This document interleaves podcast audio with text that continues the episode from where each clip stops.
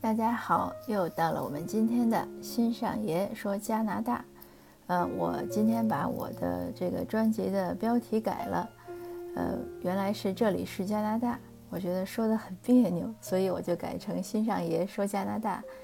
嗯，我觉得这样呢更符合我们这个整个节目的特点，因为这个节目呢本来就是由我来讲述我自己的感受，我的所见所闻。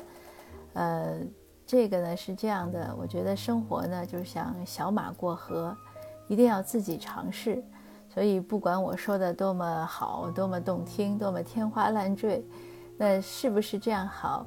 加拿大生活是不是您向往，或者是您呃适合的，或者是您需要的，还是要最后自己来体会，呃，自己来生活，自己来经历才可以。那今天呢，我再把昨天这个加拿大没有学区房的问题呢，再说多一点。呃，因为昨天呢，限于时间关系，就说了一个大概。那今天我还想再补充一些信息。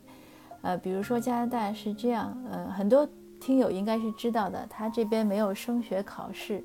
他的呃幼儿园什么升小学呀，小学升初中啊，初中升高中，高中升大学都是申请，而且除了高中升大学之外，其他应该是基础教育嘛，就是百分之百要确保的，尤其是你在本学区之内，呃，无论你是什么样的状况，就这个孩子无论身体啊或者，呃。这个智力啊，有有一些有一些有残障啊，怎么样？他基本上学教育局都会满足这个孩子的需要，让他上完十二年级。以前我在学校，呃，小学我孩子小学的门口执勤的时候，就注意观察过他们学校里，嗯，像侏儒的孩子呀、唐氏呀、自闭症呀，还有就是很严重的残障，就基本上不能来，然后可能定期。呃，有教育局派那种就是非常设备非常完善的专门接呃残障人士的车接到学校，我不知道过来做什么，但是在送走，有时候会看到这样的现象。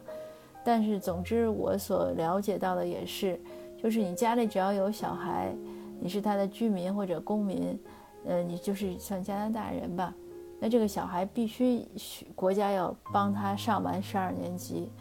呃，所以他这个上大学之前就全部都是申请，就是申请就是一定会上的，没有没有悬念的，所以他没有考试制度。呃，这个初中和高中呢也是不一定的，有的学区呢是它就是不一样，有的学区呢分小学、初中、高中，有的呢分小学、高中，然后这个小学和高中之间这个年级划分呢好像也不是很统一。有的是从八年级开始，有的是从九年级开始，呃，但是不管怎么说吧，他要申请大学的时候，他算的成绩是十年级、十一年级和十二年级的成绩。另外呢，加拿大有十个省、三个领地，我们就算十三个省吧。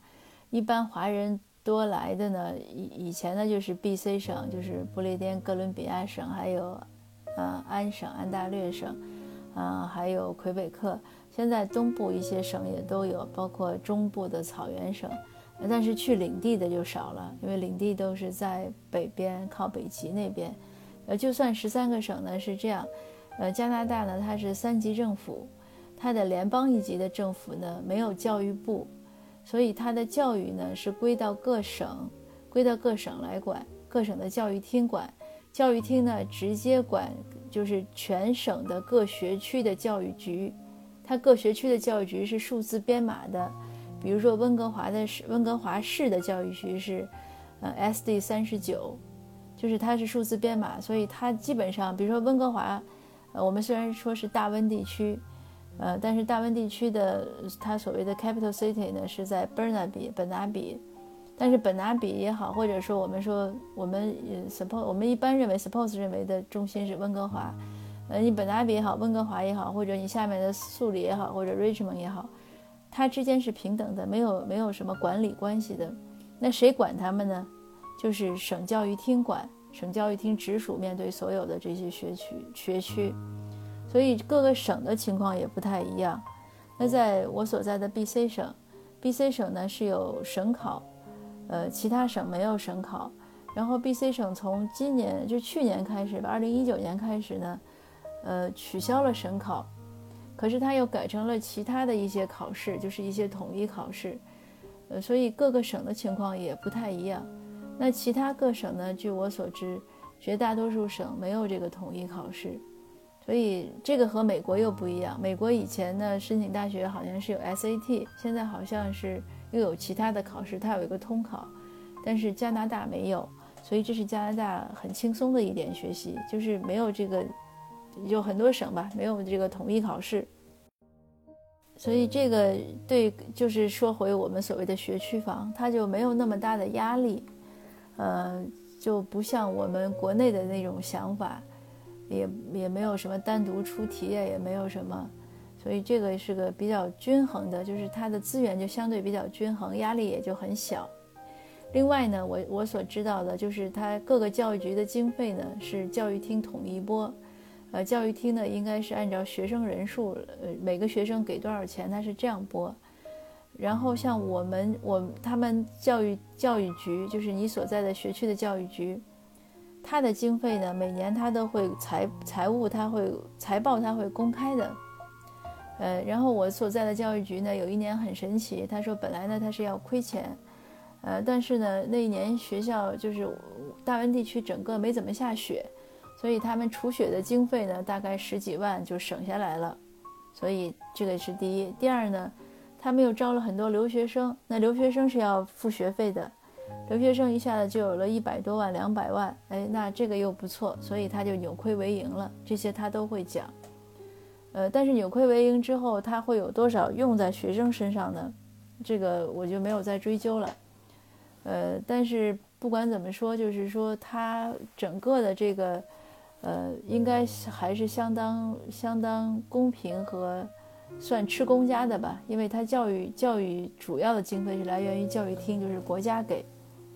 然后它和周围的这个居民的收入呢，你如果说有关系呢，就是我们所谓这个学校风气；如果说有关系呢，也是有一些关系的。就是我讲过的，因为你这个房价低，收入就相对会，就是可能居民的一个那一片的收入就不会那么高嘛。那不会那么高呢，就会有一种可能，就是，呃，他可能不是很在意孩子上大学的问题，这个确实是一个问题。这个因素呢，和我前面讲过的那些考试啊，就是老师会给分，可能会给的还松一点啦，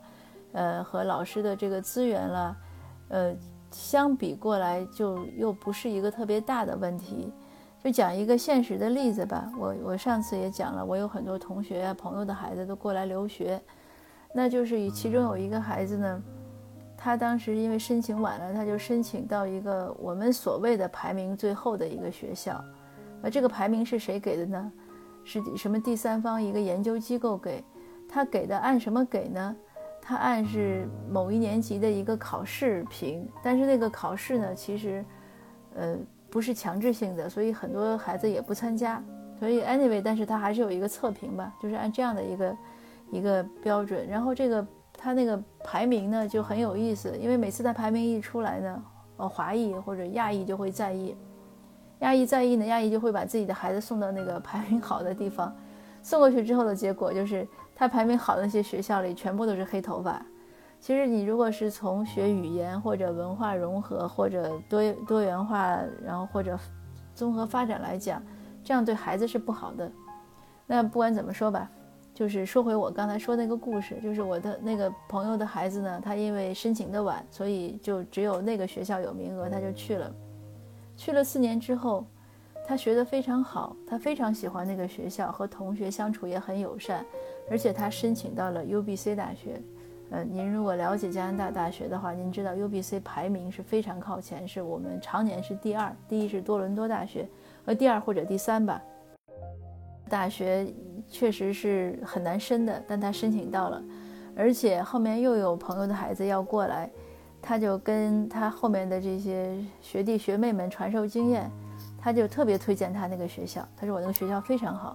你听他一讲，那个学校确实是很好，老师也很和善，同学也很友爱，活动也多，嗯，怎么怎么样，就是和外人眼中的学校那个对那个学校的呃评价不一样，而且那个学校据说前两年还有一个申请到哈佛还是斯坦福的孩子，所以就是你看到这么多之后，你就更加就是我就更加相信这个没有这个学区房的概念。另外呢，为什么也不建议家长买房的时候就考虑这个学区房？呃，因为你来了加拿大之后，你就会发现你的人生有非常多非常多的可能性，有很多以前你的职业呀，你就是你没有想过的职业啊，或者一些专业，你可能都会去涉及，或者一些你没有想过的地方，你都会去去搬过去去住。所以，如果说你现在买这个房就是为了孩子今年去上学，你考虑学区可能还有意义；如果说你是为了他几年之后，那意义就不大了。因为那个几年之后，家长的变化可能也很大。我真也是见过很多这样的故事。当时是为了孩子上个好高中，就在哪儿买个学区房，结果住两年，家长就搬家了，搬到其他省了，这也是很有可能的。所以呢，我觉得新新移民或者一些亲友过来，你们如果要买房的话，如果要考虑呢，与其与其考虑什么学区房什么。